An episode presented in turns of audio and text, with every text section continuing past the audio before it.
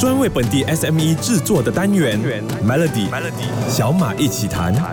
你好，我是小马。来到二零二四年一月份的下旬，感觉这一年呢，并不像大家期望的那样。全球的经济不景气，不管是企业还是消费者，都感受到巨大的压力。在这样的环境下呢，年货市场作为一个备受瞩目的消费领域，也面临着非常多的挑战。这个星期的小马一起谈，就连续五天找来了不同的行业来和我分享一下，他们为这个新年做了些什么样的准备。第一位邀请的是大家熟悉的老字号我来也肉干，在马来西亚。呢，新年吃肉干已经是一种过年习俗，我们就来问问我来也的执行董事 Raymond 邱祖坤，在经济不景的情况下，他们是怎么样准备今年的年货市场？其实我们不管是在新年前、新年后，或者是在新年的时候，很多人会觉得啊，我我来也肉干行都会在新年的时候会比较大动作的去做事情。其实反而我们觉得，不管是在新年的时候，反而在新年前或新年后，我们都持续呃在品牌上做很多的。产品研发啊，品牌上的突破啊，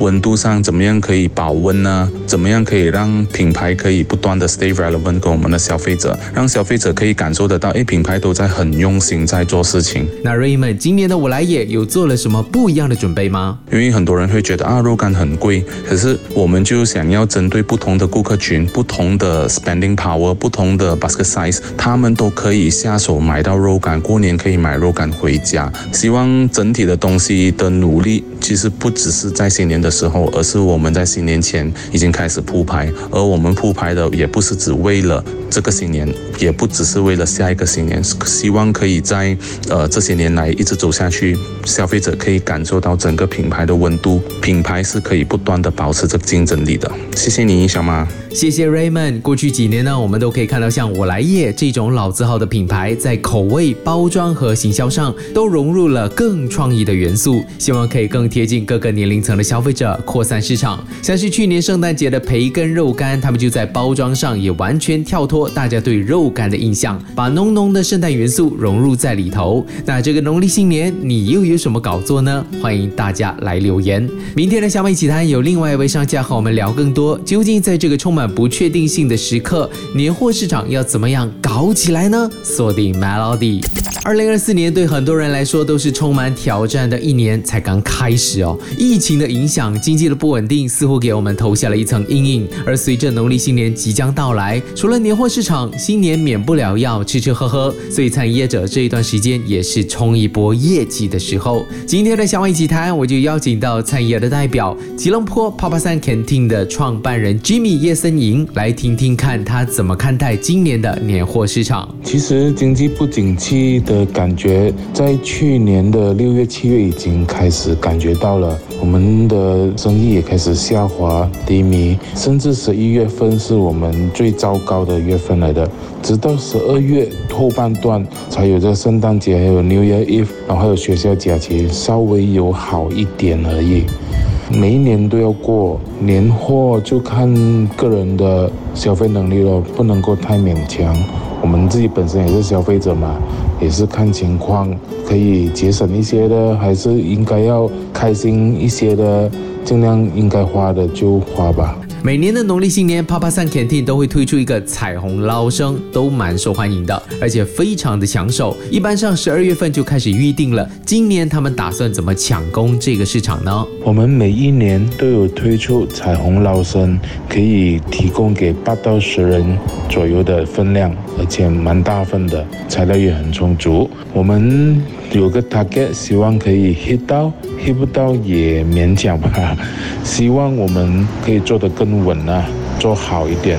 我们今年特别是把捞生的盒子包装做得更安全，运送可以让客人更安心的领取，送给朋友、亲戚，甚至是生意上来往的顾客们，让大家都可以开心过好年。谢谢 Jimmy。疫情的缘故，从室内用餐的限制到外卖服务的崛起，餐业短短的几年都经历了非常大的一个改变。除了像 Papa San Canteen 这种 fusion 餐厅，其实很多我们所谓的叫菜吃饭的华人酒楼或者餐馆，也都在努力迎合市场的需求，希望做餐饮业的商家能够在准备农历新年的当儿找到新的商机，共度难关。明天继续和你小马一起谈。民以食为天，说到过节，肯定脱离不了美食。过去两天的小马一起谈，请到的嘉宾都和吃有关。今天的嘉宾也是餐饮业的代表，有的是板面品牌秘密的创办人 Clement。除了开面馆呢，秘密打造了环面馆味道的袋装方便板面，是 Shopee 销售排名第一的板面类的产品。那 Clement 从你的角度来看，现在经济不好，今年的年货市场你又怎么看待呢？个年货经济不景气的情况下面，我们是觉得它还是有一定的市场，只不过我觉得啊，消费者现在花钱是更加小心的。我觉得它还是会一个很不错的市场，因为送礼这些东西本来就是我们华人的一个文化，但是大家比较小心、比较精明，就会选择比较好的产品，所以在品质啊，在选货方面，我觉得这个是需要比较花心思去做这个准备。确实，像 Clement 说的，新年送礼在华人传统习俗里面是不能缺少的。其实这也是导致市场越来越竞争的原因之一。那秘密今年又有什么创意行销的部分呢？我们秘密今年就跟这个呃麦穗这个符咒做了一个配合，就是我们会合作出一个礼盒箱，